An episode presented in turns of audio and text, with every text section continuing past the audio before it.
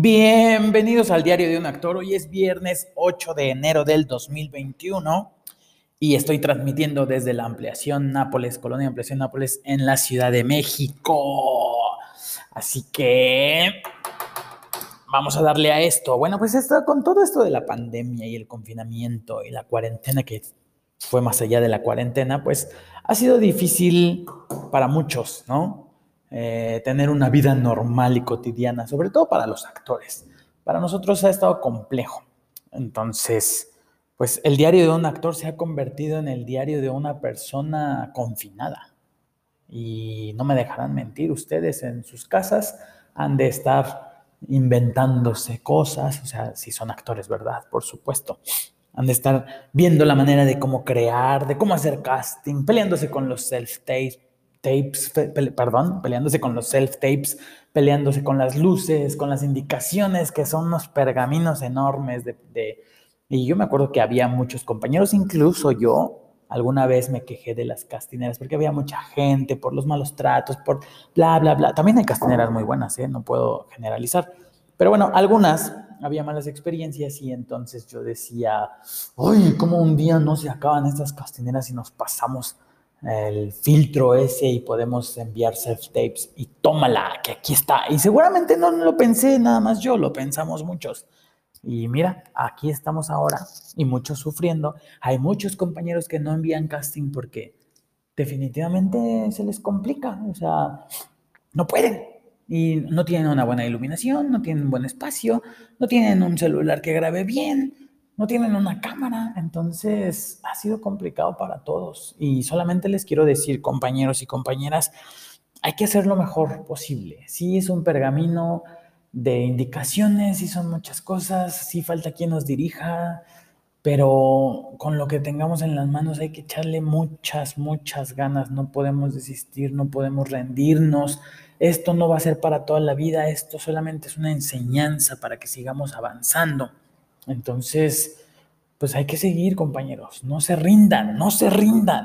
Yo me he rendido, ¿eh? Déjame, quiero platicar, déjame platicarte que yo he dicho, oh, ya, me llegan cinco castings, cinco pergaminos, no sé qué, no sé qué. O sea, yo creo que si hago una multiplicación, una multiplicación, una suma de todos los castings que he enviado, mínimo, mínimo, paso los 50. Mínimo, así, así mínimo. Y ya máximo paso los 100. O sea, neta, he enviado un montón y solamente me he quedado en dos. Eso va desde marzo, contando desde marzo hasta ahorita, ¿no? Pero, pero bueno, pasa nada, o sea, tenemos, es parte de nuestra chamba, buscar trabajo es parte de nuestra chamba, entonces tenemos que hacer lo mejor posible. Afortunadamente he escuchado eh, historias de compañeros que tenían un vecino actor o una vecina actriz o un roomie, y entonces entre ellos, y qué chido por ellos, la neta, están muy afortunados, pero pues podemos buscar a alguien. Yo por eso ahorita también dije, transmitiendo desde la ampliación Nápoles, Benito Juárez, ¿por qué? Porque pues, si alguien, algún compañero está cerca, pues, pues no seas gacho, compañero, hay que ayudarnos para hacer unos mejores casting y quedar seleccionados. Y bueno, eso quería decirles antes de empezar. Y el día de hoy vamos a hablar de mi primera vez actuando en una película con Diego Luna.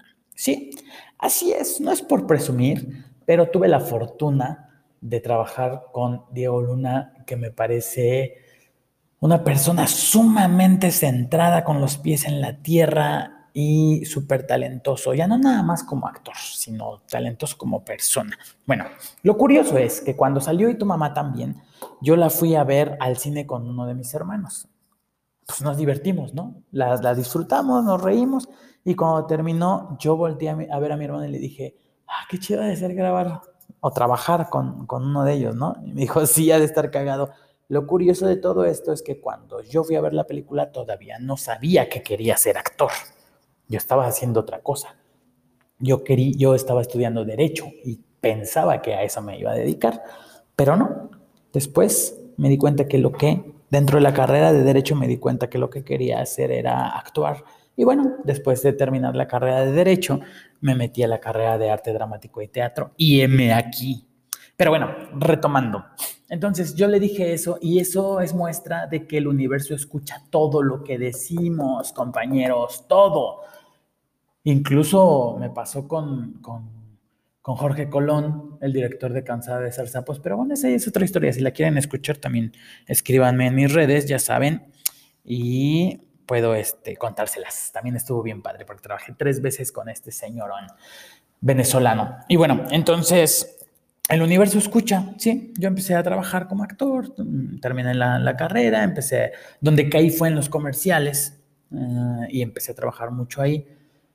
Entonces empiezas a conocer castineras, agencias, compañeros, compañeras, y te van diciendo, oye, hay casting acá, oye, hay casting allá. Esto es algo esencial, amigos míos. Tenemos que compartir la información, tenemos que ayudar a los otros compañeros. Si tú no ayudas, créeme, nadie te va a ayudar. Si tú no das, no vas a recibir. Entonces, no sean egoístas. Toda la información que tenemos hay que correrla. Ahorita en Facebook, afortunadamente, ya hay más información. Cuando yo empecé, me escucho como muchos, ¿no? Bueno, bueno, cuando yo empecé, eso es real. Como por ahí del 2006, pues no había Facebook. O bueno, si había, estaba en inglés. Sí, estaba en inglés y pues no publicaban nada de, de casting. De, creo que empezaron a publicar hace como dos, tres años. Entonces, pues yo buscaba en Google y buscaba agencias y ya pues ahí enviaba los mails y luego ya algunas me citaban para poder ir a, hacer una entrevista y ya dejar mis fotos impresas y mi currículum, que en ese entonces no tenía nada, entonces solo ponía en donde estudié y las obras que hice ahí en la escuela, ¿no? Y pues poco a poco el currículum se va, se va ampliando y eso fue lo que hice en ese momento. Pero recuerdo mucho que un buen amigo me dijo, oye, están haciendo un casting para una película de Guillermo Arriaga, pero son papeles muy chiquitos, yo dije, ah, pues está bien, yo voy. ¿En dónde es? Es en, en, Coyoacán. Entonces me fui a Presidente Carranza, si no me equivoco, y me fui a hacer el casting. Pasó un tiempo y pues no me hablaron ni nada. Y yo dije, bueno, igual no quedé. Y la verdad es que siempre he hecho un casting y ya, o sea, es como que lo que sigue, ¿no? Si, si llaman después y quedo que, increíble y si no, pues tengo que seguir buscando. Entonces, ese día hice el casting y ya pasó un tiempo y no pasó nada. Nunca me dijeron que iba a ser una película con Diego Luna ni nada, solo dijeron que escribió Guillermo Arriaga, ni siquiera que iba a dirigir, que escribió. Entonces, bueno, pues Guillermo Arriaga traía, traía, este, había escrito Amores Perros, que, que fue una gran película, y este, güey, estaba como claro que tengo que ir, o sea, por supuesto. fui y ya, ¿no? Hice el casting, como les decía, pues no pasó nada y seguí con, lo mío. Espérenme, espérenme, estoy confirmando nada más la fecha, Guillermo, de, de esta película. A ver, esta película se hizo Ah, a ver, hay Búfalo de la Noche. Ah, ya les dije cuál es. Búfalo. La noche. Ok, bueno, entonces hice el casting y bueno, un día me hablaron y me dijeron, ah, mira, casualmente fue 2007, qué chido. ¿Sí? No, pero ahora, ahora Qué curioso, porque aquí dice que el director es Jorge Hernández Aldana y a mí me habían dicho que era ópera, ópera prima de Guillermo Arriaga y según eso yo tenía entendido, bueno, X, esos ya son datos, estoy aquí en el IMDB y eso sale, ¿no? Que es los 2007. Bueno, ahí les va. En los créditos no sale su servilleta. ¿Por qué? No lo sé. el chiste fue que pues fui a, a mi llamado que fue nocturno, increíble, maravilloso, ¿no? Ya sabes, tu camper, tu, tu camerino, tu, tu, hora de comida, bueno, de cena.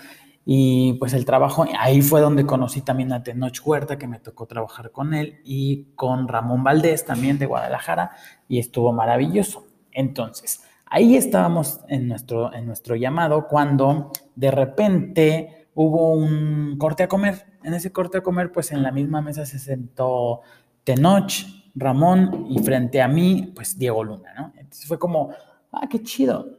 Obviamente lo tomamos como normal y empezamos a, platicar, a cenar y la, la, la.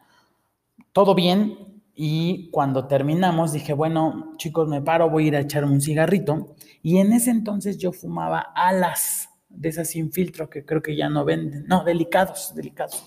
Creo que ya no venden.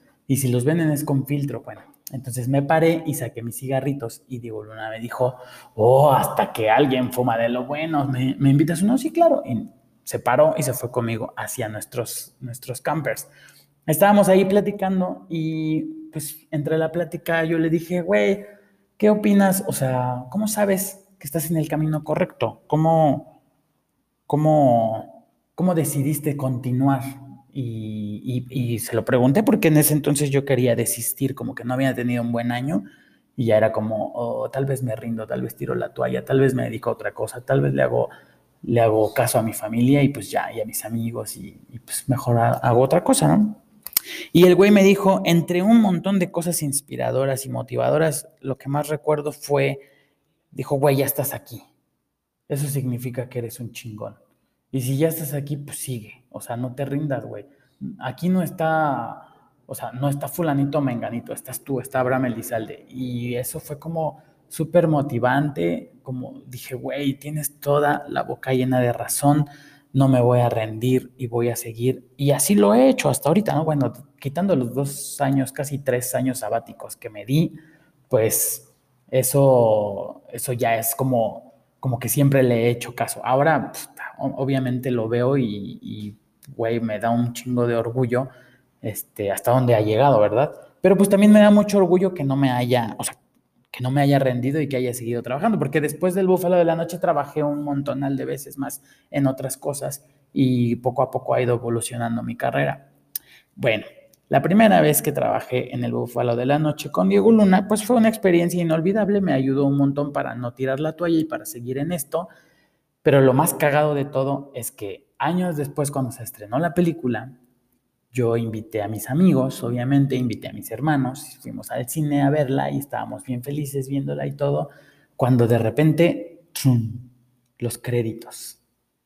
Entonces se me dio prende la luz y todos me voltean a ver así como, ¿qué pedo? ¿Y dónde estás tú? pues, pues pasó eso, güey, que, que que editaron mi escena y nunca salí. Entonces, mi primera vez en el cine con Diego Luna, pues valió madre, porque nadie la vio en el mundo. Me dijeron por ahí, obviamente, pues se cagaron de la risa mis amigos y, y mis hermanos, y pues yo me sentí así como, chale, trágame tierra, no mames. Yo le dije a todo el mundo que había trabajado con él y ahora qué pedo, ¿no? Y pues ahí se quedó. me dijeron por ahí que en, el, en la versión del director en el DVD, ahí sí viene la, escena quitada, ¿no? Pero nunca, nunca, nunca lo he comprado, nunca he comprado el DVD. Entonces, pues algún día tal vez me atraviese con, el destino me lo atraviese. ¿Ah, qué pasó? el destino me lo ponga enfrente y, y ya veré si, si sale o si no sale. Estaría chingón verla porque, digo, en ese momento yo sentí que nos había quedado chida, pero quién sabe, ¿no? También tenía un año de experiencia. No sé si quedó tan buena, a lo mejor por eso la quitaron. Y ahí conocí a Tenoch y a Ramón, como les decía hace rato. Saludos, mis queridos compañeros, que también la han estado rompiendo chido. Eso me da muchísimo gusto. Y pues así fue mi primer, mi primera experiencia, en, mi segunda experiencia en el cine y mi primera experiencia trabajando con Diego Luna. La neta es que fue, fue una gran experiencia, me enseñó un montón y gracias a eso puedo decir, a eso y a otras muchas cosas, como familia, amigos y, y momentos, me ha permitido seguir aquí pues no creo que no soy el único. Hay un montón de compañeros que les ha pasado eso, que editan sus escenas y pues es parte de gajes del oficio. Pero sí da mucha risa por eso. A partir de ahí ya nunca digo nada, ya solamente me espero y ya es más chido que te digan, ah, güey, te vi en tal lado con tal y así. Eso es mucho más chido a que le estés diciendo a todo el mundo y al final no sales. Y pues es como, ah, pinche mentiroso. Pero bueno, así fue. Y pues hasta aquí el episodio del día de hoy, queridos amigos. Pásenla muy bien, tengan un excelente fin de semana. Me da gusto volverles a hablar y no se rindan, ya saben, la pandemia no sé si va a pasar pronto o se va a tardar, pero sea lo que sea, que el mundo gire y ustedes generen sus, sus ¿cómo se dice? Generen sus oportunidades, no se rindan con los castings, aunque sea tedioso, aunque no tengan iluminación, no tengan un buen celular Busquen a un amigo que viva cerca, échense la mano, de verdad, no se rindan. Y compartan la información, compañeros. Esa es la única manera de salir adelante. Recuerden que solos invisibles, juntos invencibles. Así que vamos a seguirle dando. Y pues hoy escuché precisamente que un drogadicto todos los días se droga y nunca se está preguntando, ah, no tengo dinero. Siempre busca la manera de generar para hacerlo. No puede ser que un drogadicto, un rocoso, pueda generar más que tú, güey. no es más chingón que tú. Así que a salir, a buscar la pinche oportunidad. Vamos, que sí se puede. Mi nombre es Abraham Elizalde, ya lo sabes, tal vez me recuerdes por Abraham Elizalde. Escucha mis canciones en Spotify, aquí también en esta plataforma. Y pues ahí están mis redes sociales también en Spotify por si quieren mandarme un saludo. Hasta la próxima, mis muñecos.